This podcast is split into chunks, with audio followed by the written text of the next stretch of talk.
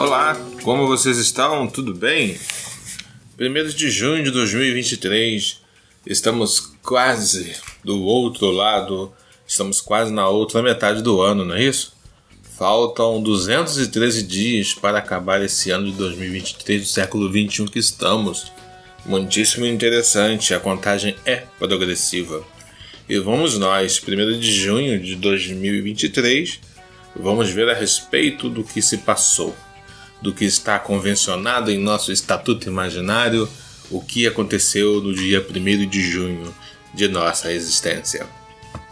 Bem relacionado a fatos históricos, eu menciono para vocês algo relacionado ao ônibus espacial Endeavour. Vocês lembram dos ônibus espaciais? Aqueles Mickey aviões esquisitos que iam acoplado em cima de um outro avião muito maior do que ele. E aí, em um determinado momento e muito alto, o, o ônibus espacial ele desconectava, desacoplava do avião e subia e fazia viagem espacial e voltava. Vocês lembram da era do ônibus espacial? Foi um momento da, das explorações espaciais em que tínhamos esse tipo de veículo, especialmente usado pelos norte-americanos. Parece que era algo muito caro, parece que ficou mais barato usar o equipamento russo, os, os foguetes russos.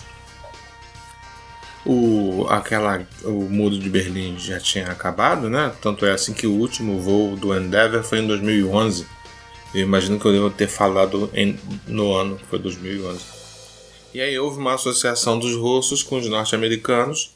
Se eu não estou enganado na cronologia dos acontecimentos relacionados a isso, e aí, não, não, os, os, eles começaram a mandar, os americanos começaram a mandar é, foguete, assim como habitualmente é feito e era feito antes dos anos espaciais.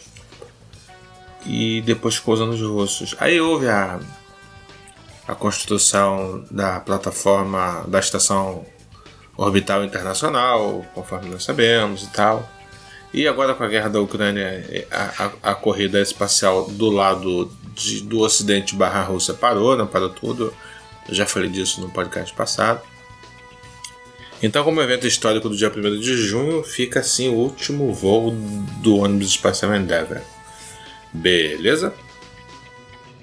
A respeito desse 1 de junho, ele está na região do Rio de Janeiro, na região sudeste, região sul, chuvoso. Não está bastante chuvoso, mas está chuvoso, está molhado.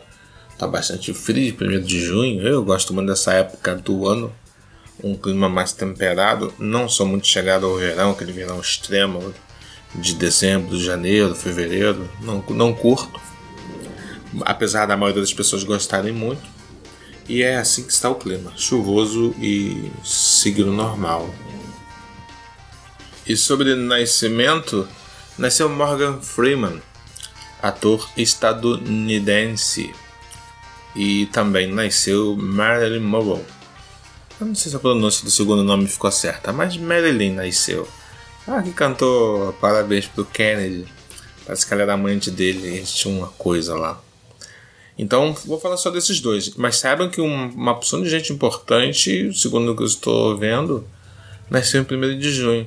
O, às vezes eu tenho dificuldade né, de falar a respeito de pessoas que nasceram no 1 de junho, ou no dia que a gente está fazendo podcast, mas hoje não, hoje está legal. Hoje tem bastante gente que nasceu nesse dia. Nesse dia morreu um cara chamado Manolo Otero, é cantor e ator espanhol, tá? Morreu em 2011, dia 1 de junho de 2011. E já de mortes não tem muita gente importante assim, de grande projeção popular, não. Mas assim é que é. Todo dia nasce alguém, todo dia morre alguém. Isso faz parte da natureza, da existência de todos nós. Nós só esperamos que num primeiro momento aquela caminhada de 80 e poucos anos se cumpra na vida de todos vocês, na vida de todos nós, não é verdade? E vamos seguir, vamos seguir falando a respeito dos fatos relacionados a 1 de junho. E eu vou falar vou considerar com vocês a estrutura da política do país. Não, não, fica comigo, calma aí, calma, vou só fazer uma consideração de leve. Não vou xingar ninguém, não, tá? Eu nem vou tomar partido de ninguém. Vou só falar de características que eu acho bacana de considerar, dado as circunstâncias, né? Eu, no podcast que eu usufruo do privilégio de já ter já há algum tempo, né, eu tive a oportunidade e achei que deveria ter falado do orçamento secreto e falei bastante sobre isso. É, nós temos um episódio chamado Explicando a Roubalheira, que a gente fala sobre o que foi feito, né, como o orçamento secreto atuou em despejar rios de dinheiro em algumas cidades do, do Nordeste, cidades pequenas, cidades pobres. É, Maranhão, né, o Maranhão foi muito afetado pela corrupção proveniente de Brasília, usando o SUS como referência, como o canal de, de, de trânsito desse grande dinheiro que secretamente aconteceu. E nós ainda temos os mesmos personagens no Distrito Federal. É uma porcentagem muito grande de deputados federais e senadores se reelegeram e, consequentemente, o, não houve uma purificação. É? E a, maioria daqueles que renovaram, por assim dizer, são apoiados ou foram apoiados por políticos que já estão na estrutura de corrupção existente. Então hoje, uma notícia de 4, 5 horas atrás está sendo relacionada a, a um cofre lá em Alagoas que a Polícia Federal em uma operação hoje descobriu. Inclusive vocês vão ver hoje, no 1 de junho, ou já viram, no noticiário esse cofre abarrotado de dinheiro, milhões, acho que 4 milhões de dinheiro. Dinheiro vivo, né? Dinheiro é, em espécie. É, ter dinheiro não, não é crime, né?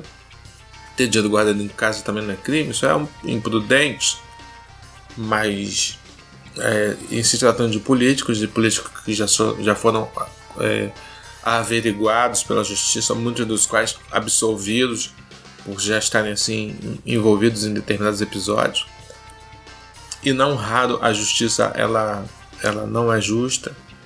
Nós sabemos que a Lava Jato mesmo, né, a, a Operação Lava Jato, e aquela sucessão de coisas erradas que aconteceram. Tanto é assim que houve a anulação de muita coisa pelo simples fato de que é, o comportamento lá, daquela estrutura de, da lei do Paraná estava politizada e muito. Por exemplo, Eduardo Cunha, que é altamente corrupto, né, teve processos anulados por conta da Lava Jato tecnicamente ter falhado com ele, né? Com ele não, conosco, porque ele é do malfeitor em questão, não é verdade? Então é isso. Então a gente está vendo que a estrutura democrática ela está um pouco defeituosa e causando coisas decepcionantes. O, os deputados federais, na personificação do poder, na pessoa dele, de Arthur Lira, é, essa semana que passou, estava muito disposto a mudar a estrutura do governo. Uma situação inédita. É, queria mexer no número de, de queria mexer na atribuição dos ministérios, né? e aí ameaçou a, a não dar sequência na consolidificação do governo do, do Lula, porque o Lula fez mudanças, criou ministério através de medida provisória, que tem um tempo, né? É uma espécie de lei que tem um tempinho para ser é, averiguada pelo Congresso. Um presidente não pode ficar fazendo leis ou estabelecer diretrizes só com uma canetada. A canetada, né, a lei estabelecida de imediato pelo presidente, ela tem um período que ela vai funcionar. Isso é na formação do governo, de repente em uma situação emergencial. Ele, ele na condição de executivo, ele tem que executar uma, executar uma reação, vou dizer assim. Mas essa reação, seja ela qual for, se for de emergência, ou se for na, na, no início do governo estabelecendo novos ministérios ou extinguindo ministérios, isso tem que ser avaliado pelo Congresso. Eu sei que a maioria de vocês sabem disso, mas é bom estar sempre dando uma, uma explicada e falando em termos simples. Aí o Arthur Lira, tá, ele ficou cobrando o governo é dinheiro, beleza? Eles não vão falar isso, não é dito assim. Eles falam na, nas entrelinhas. O Arthur Lira reclamou que a articulação do governo está ruim, que não está articulando bem não está conversando direito com os deputados federais e tal, e barará, barará. Quando ele fala isso, que não está conversando, é porque eles querem que libere emendas, né? Lá no Explicando a Roubalheira, eu expliquei o que é emendas. A gente tem que considerar que emendas é igual dinheiro na mão do deputado.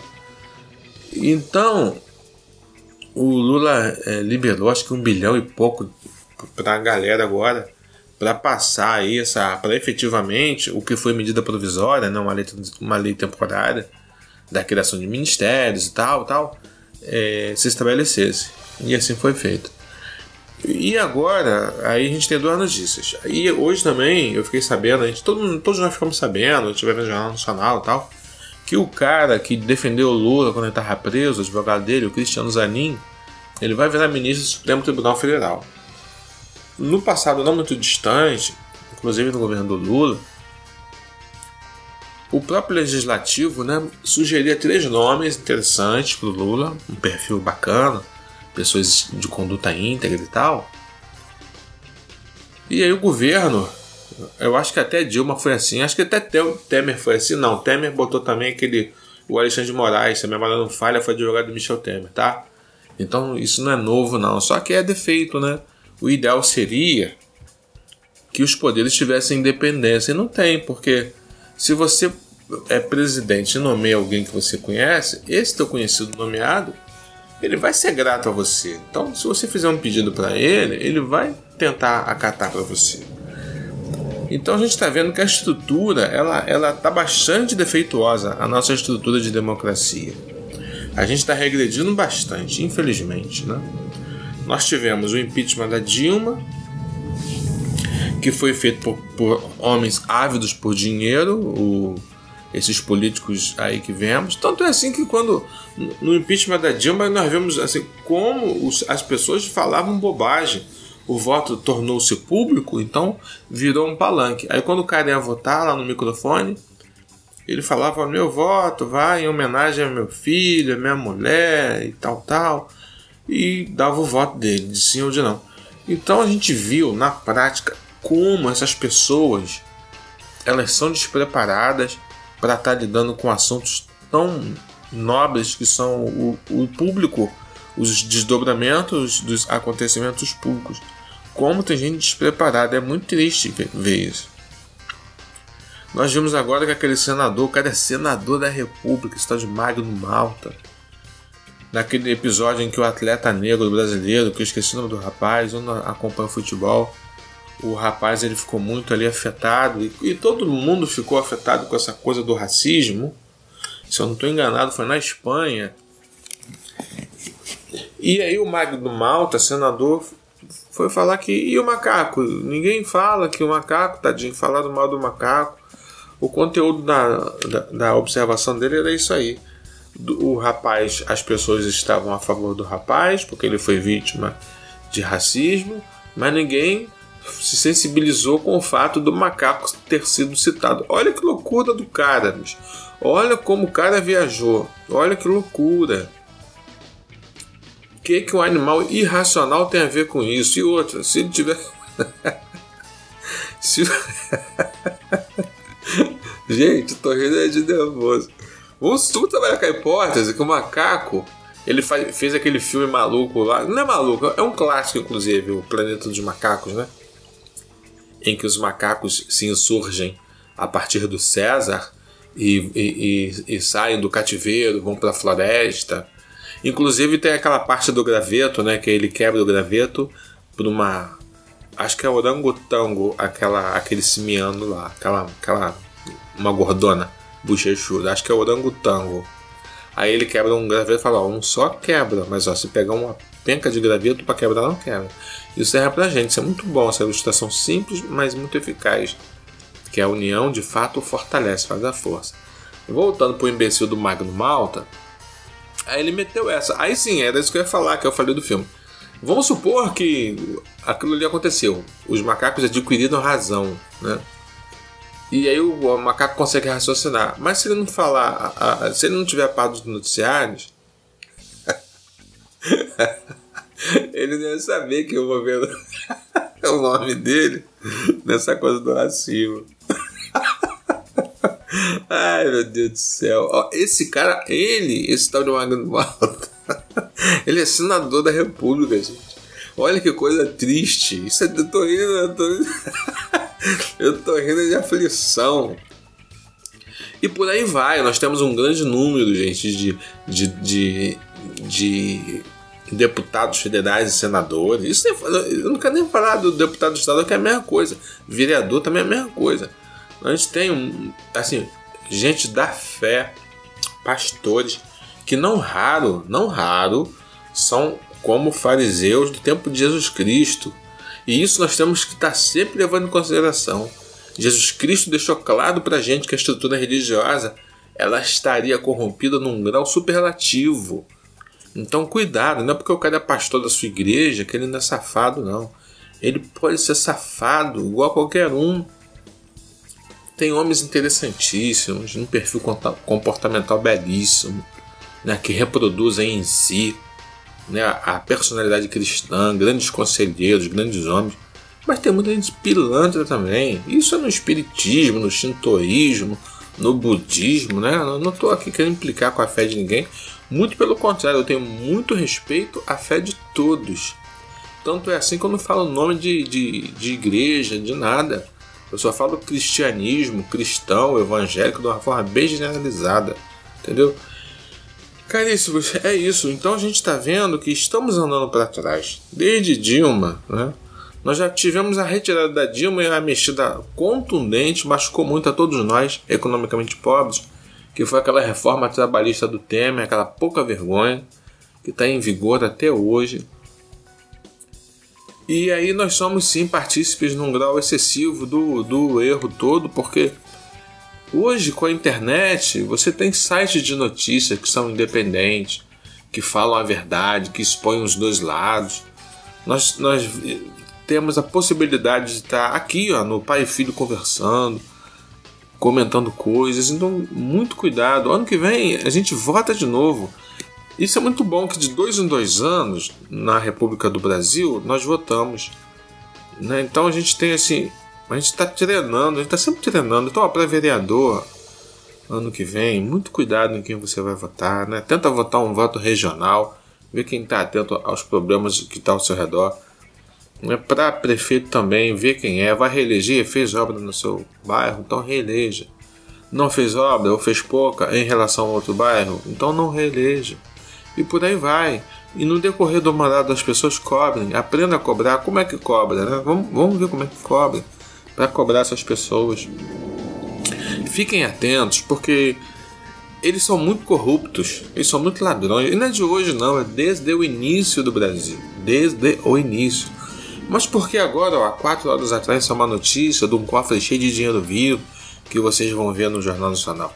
Por que teve lá o dinheiro para Gedel, né? aquele apartamento vazio com 51 milhões de reais daquele safado daquele tal de Gedel? Porque no governo Temer, por exemplo, teve aquele cara correndo com uma mala com 500 mil reais e jogou, ou 5 milhões de reais, não lembro bem. Eu sei que era uma mala corradinha que ele corria. Isso foi uma cena também comum a todos nós. Vimos isso no Jornal Nacional, nos telejornais. O cara correndo com uma mala cheia de dinheiro vivo e botou na, na mala do carro e foi embora. Por que, que a gente tem visto isso com intensidade hoje? Porque hoje a estrutura de é, captação de som e imagem é portátil, está no meu bolso, está no seu bolso. Então houve um vacilo, pega o celular e a pessoa grava. E lamentavelmente gravam até muitas coisas ruins, né? muita coisa trágica, que nós não podemos interferir para mudar que é um acidente automobilístico, que é um assassinato.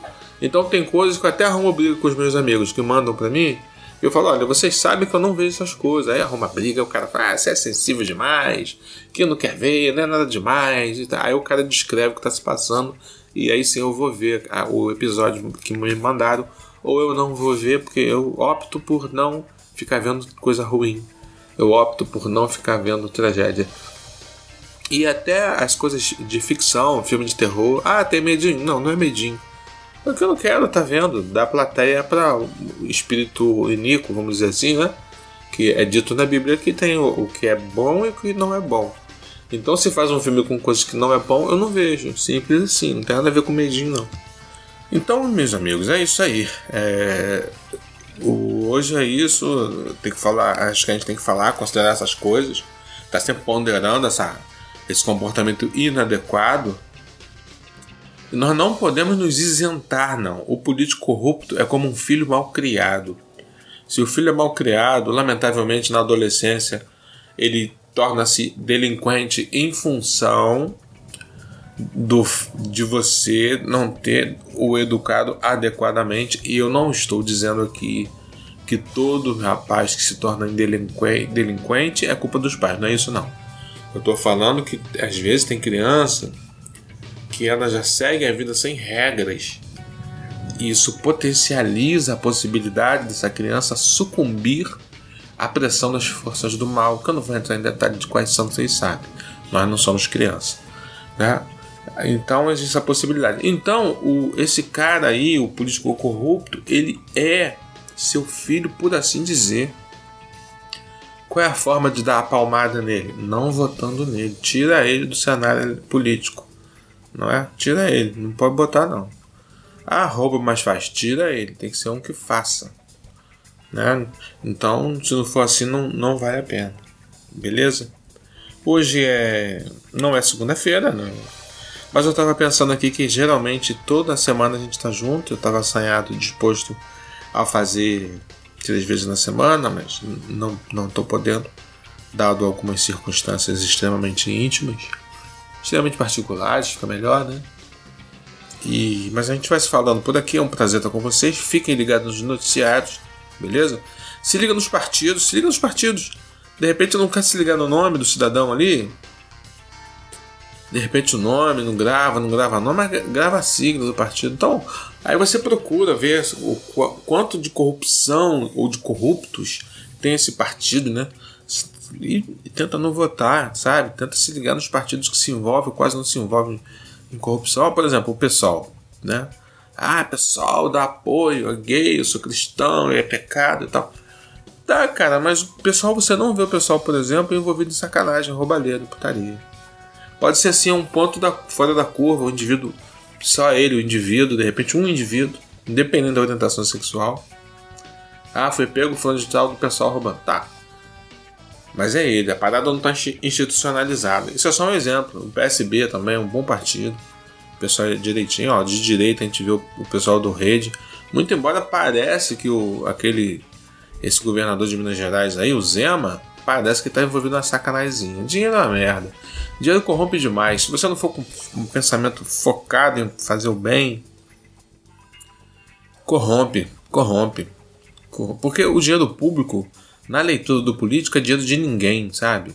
É como se você fosse caminhando na rua e tem uma mala cheia de grana, cara. Tu vai pegar para você, tu vai pegar no instinto.